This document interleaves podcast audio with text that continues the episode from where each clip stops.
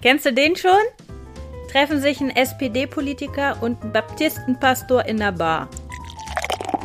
Sieben Minuten, der Podcast mit René Schneider und Markus Bastek. Guten Abend, Markus. René, du Oh, hier du an der Theke. Du wirst nicht raten oder erraten, was ich heute gemacht habe. Sag es mir. Ah, endlich fragst du. Ähm, du wirst dich erinnern, du hast mir vor ein paar Wochen von diesem ökologischen Fußabdruck erzählt, den man von sich selber abnehmen kann im Internet. So. Fußabdruck.de, richtig. Ja, völlig abgefahren. Ich habe es mal ausprobiert in einer ruhigen Minute, die ich mal hatte. Ich, meine, ich habe ab und zu mal ruhige Minuten und dann bist du im Internet, da habe ich mal fußabdruck.de ausprobiert und eingegeben, wie ich mich so verhalte zu Hause und beim Essen und so. Und was glaubst du, Markus? Was ist dabei wohl rausgekommen?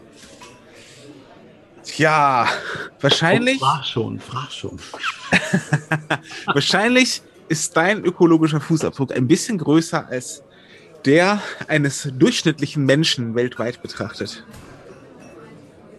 So, sag schon. Also, die für, für euch HörerInnen Genau, ähm, da mal. draußen.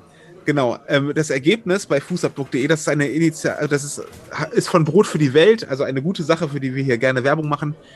Ähm, und dort kann man einen Fragebogen sozusagen ausfüllen online ähm, und dann geben die hinterher das Ergebnis an. Die Größe des ähm, ökologischen Fußabdrucks wird ähm, be bemessen in globale Hektar. Das bedeutet, ein globaler Hektar ist die Produktivität des Erdbodens sozusagen im weltweiten Durchschnitt. Das heißt, ähm, die, äh, die Zahl, die am Ende rauskommt, sagt, wie viele Hektar Land auf der Welt ähm, ich verbrauche durch mein Konsumverhalten und meine Ernährung und meine Mobilität und so weiter. Ähm, und äh, ich glaube, der Durchschnitt weltweit äh, liegt bei 2,7. Weltweit sind also 2,7 globale Hektar pro Mensch. Also 2,7 Hektar verbraucht jeder Mensch. Ähm, und nachhaltig wären 1,6. Also für die Anzahl der Menschen, die wir haben, wären 1,6 ähm, globale Hekt äh, Hektar ähm, eigentlich das, was wir erreichen wollen. Der Durchschnitt weltweit ist bei 2,7 und der Durchschnitt in Deutschland, der ist bei 4,8. Bei krassen 4,8. Und jetzt kommst du, René. Wie ist es bei dir? Das ist ja schon peinlich, ne? Aber ich, wir kommen ja gleich auch nochmal auf, auf die verschiedenen Punkte. Das müssen wir ja nicht in, im Einzelnen durchgehen, aber ich habe das alles wahrheitsgemäß äh, ausgefüllt und ich komme auf den Fußabdruck von. Wie bitte? Ich habe es nicht ganz verstanden hier am anderen Ende der Theke. 8,5? Nein, so, so schlimm auch nicht, aber 5,9 globale Hektar, das heißt also 1,1 über dem Deutschlandwert sogar noch und Mein lieber Herr Gesangsverein. 4,3, wenn ich es richtig übersehe, über dem, was nachhaltig wäre. Und dabei hätte ich gedacht, dass ich also keine wirkliche Ökosau bin. Klar, dass ich die Nachhaltigkeitsgeschichte nicht treffe, aber dass ich so drüber bin, hätte ich nicht gedacht, weil das heißt ja wohl auch gleichzeitig, das wird da auch ausgespuckt bei dem Test, dass wenn alle so lebten wie ich, wir insgesamt 3,7 Planeten bräuchten, damit das irgendwie hinhaut. Also nicht nur einmal die Erde, sondern die 3,7 Mal. Und jetzt frage ich mich, Pastor, wie sieht es bei dir aus? Damit wir mal in die Battle einsteigen können hier, welche Indizes mich hier reingerissen haben und dich Ja, es wahrscheinlich, Musterschüler, auf eine 0,8 oder so. Also man muss dazu sagen, dass man in Deutschland nicht auf den nachhaltigen Wert von 1,6 kommt, egal wie man sich verhält. Also es sei denn, man steht tot in der Ecke. Ja, also äh, das geht allein schon. Man atmet nur Ähm, ein und nicht aus, dann geht's. Ja, genau. Es gibt, man muss dazu erklären, es gibt schon einen Sockelbetrag von 0,9. äh, Den hat jeder, der in Deutschland lebt, automatisch wegen der Infrastruktur, die wir hier in Deutschland haben. Und der ist ja schon von 1,6 nicht so wahnsinnig weit entfernt. Ja. So, also das ist, ähm, ähm, man, man kommt nicht auf den nachhaltigen. Aber ich muss tatsächlich sagen, ich bin, bin, ich bin unter dem deutschen Durchschnitt. Ich habe tatsächlich äh, ähm, 4,0 ähm, erreicht. Habe auch alles wahrheitsgemäß beantwortet. Und mein großer, ähm, mein großer Vorteil ist meine Ernährung. Ähm, weil Ah, ich. das hat mich reingerissen, das glaube ich auch. Ja, ja, das, das kann einen schnell reinreißen. Ähm, was mich aber reingerissen hat am Ende, was bei mir auch wirklich einen großen, großen Anteil ausmacht, ist meine Mobilität. Ähm, ähm, das, ja, tatsächlich auch. Also das ist auch 0,9.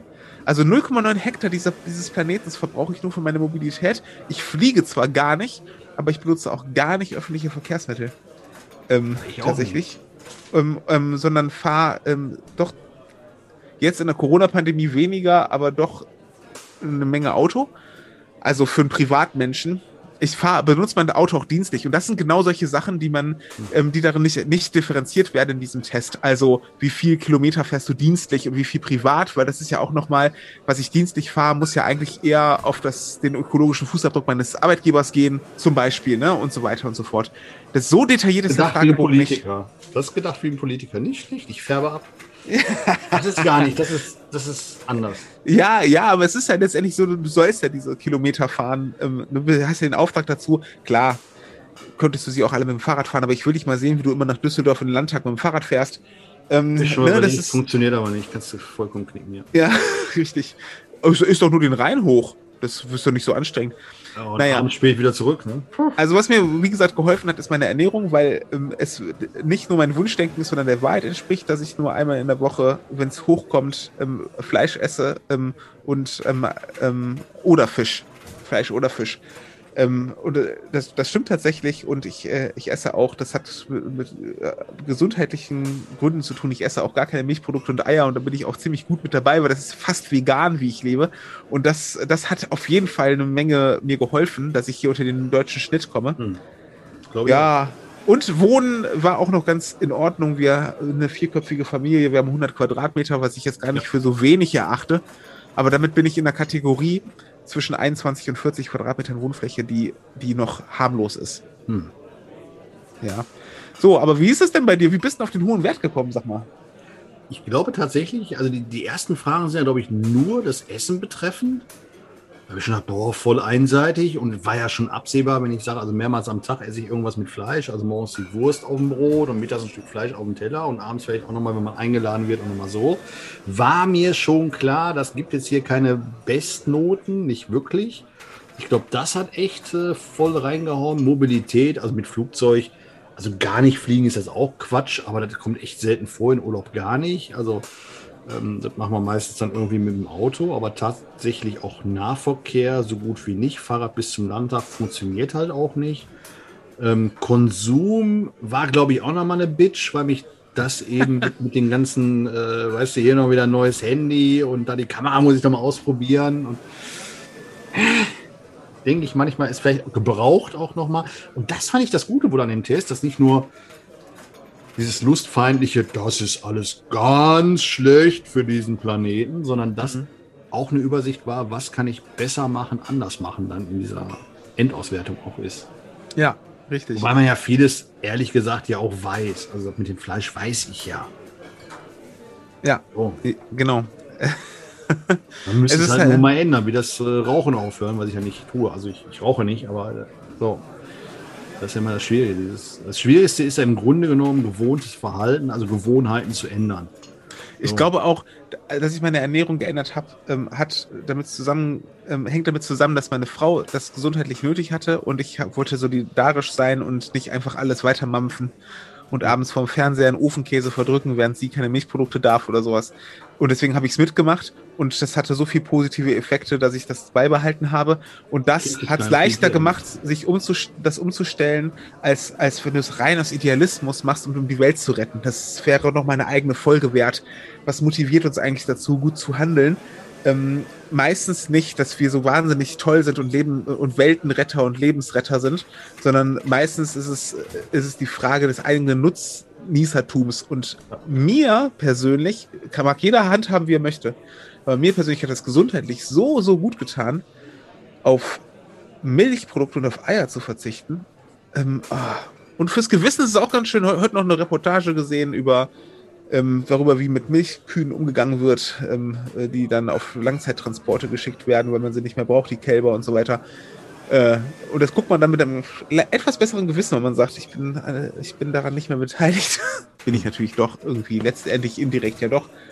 Ähm, aber wenn man merkt, es tut mir selber gut, das ist ja genau das, was man, ähm, weshalb man in der Wirtschaft auch Anreize setzt, ähm, wirtschaftliche Anreize für Klimaschutz und Nachhaltigkeit. Hm. Ähm, weil nur wenn sich damit dann Geld verdienen lässt, wird sich wirklich was bewegen. Und genauso ist es mit uns auch, mit unseren Gewohnheiten. Wenn wir davon am Ende profitieren in irgendeiner Form und merken, oh, ist ja doch gut, das zu tun, dann werden wir was verändern. Und dann werden wir vielleicht am Ende sogar das Klima retten. Bleiben wir mal hoffnungsvoll. Und der erste Schritt, um im Bild zu bleiben, ist mal den eigenen Fußabdruck zu messen. Ha, der erste Schritt, Fußabdruck. Genau. Hast du gemerkt, ne? Sprachlich hier. Wahnsinn, ein Höhe. Rhetoriker vor dem Herrn. Passiert mir immer nur nach dem dritten Bier. Nach dem vierten hört er dann auf. Und das sollten wir uns jetzt mal hier genehmigen, Markus. Äh, steht schon da und ich würde mal sagen, Prösterchen, oder? Ja, genau. Und ich möchte gerne von allen HörerInnen äh, mal die, ja. die Zahl in den Kommentarspalten sehen. Wie viel globale Hektar sind es denn bei dir? Und dann uns, wir machen da, also wenn, wenn einer von euch aber wirklich ehrlich beantworten es schafft, auf diesen Nachhaltigkeitsschnitt von 1,6 zu kommen. Ach. Ja, würde ich mal gerne hören, ob wir hier nicht irgendwie jemanden haben, der das vollbringt. Den weltweiten Schnitt von 2,7, der wäre schon sehr nobel. Aber erzählt es uns, wie es bei euch aussieht. Und lügt wir nicht hören. im Test. Genau, wir also. hören von euch und den, ihr wisst, den Pastor belügt man nicht. Genau. Prost, Markus. Prost. Sieben Minuten, der Podcast mit René Schneider und Markus Bastek. Ja, ich muss ja sagen, so gut ich das fand, diesen Test, hat mich das wieder zu dem Punkt gebracht, dass ich den Mechanismus verstehe, dass wenn das eine, eine schlichte Natur macht, merkt so 5,9, 1,6 müsste ich erreichen. Ja. Ich müsste verzichten auf papp, papp, papp, papp, papp. Das ja. ist so lustfeindlich. Weißt du ja. was, ich ignoriere es lieber. Ja, ja. Das ist so, so finde ich, ein Prozess, der schnell einsetzen könnte, weil so wie du sagst, 2,7, 1,6, das zu erreichen, da muss ich mich wirklich in die Ecke stellen und das Ausatmen vergessen, um nicht zu viel CO2 auszustoßen. Ja. Weiß nicht, ob wir uns nicht in kleinen Schritten. Ne? Ja, ja, genau. Ernähren sollten, das schon. Und tatsächlich, tatsächlich auch ähm, wirklich das eigene Profitieren. Du profitierst ja davon, wenn du Fahrrad fährst. Muss ich dir ja nicht sagen, das machst du ja auch. Ja. So, ne? Ich, ich, jetzt bin ich endlich mal wieder ähm, zu einer Leitungssitzung, jetzt gibt es die ja wieder in der Gemeinde, eben nicht mit der Karre gefahren. Und dann hab ich, bin ich Fahrrad gefahren. Das war so schön. Normalerweise, wenn ich von der Leitungssitzung komme, oft braucht man lange abends. Dann komme ich nach Hause, dann ist eigentlich Schlafenszeit und ich weiß eigentlich, was gut zu schlafen, aber ich muss noch runterkommen. Und dann muss ich ja. irgendwie, ich muss noch eine dämliche Serie bei Netflix gucken oder noch Musik hören oder nochmal äh, auf der Terrasse raus, frische Luft atmen oder irgendwie sowas. Ich kann nicht sofort schlafen, aber wenn ich mit dem Fahrrad nach Hause gefahren bin, hm kann ich mich sofort in die Ecke hauen. So, ich profitiere ja davon, wenn ich die Dinge tue. Ne? So, und da, das. Vielfacher Hinsicht, ja. Das ist es halt.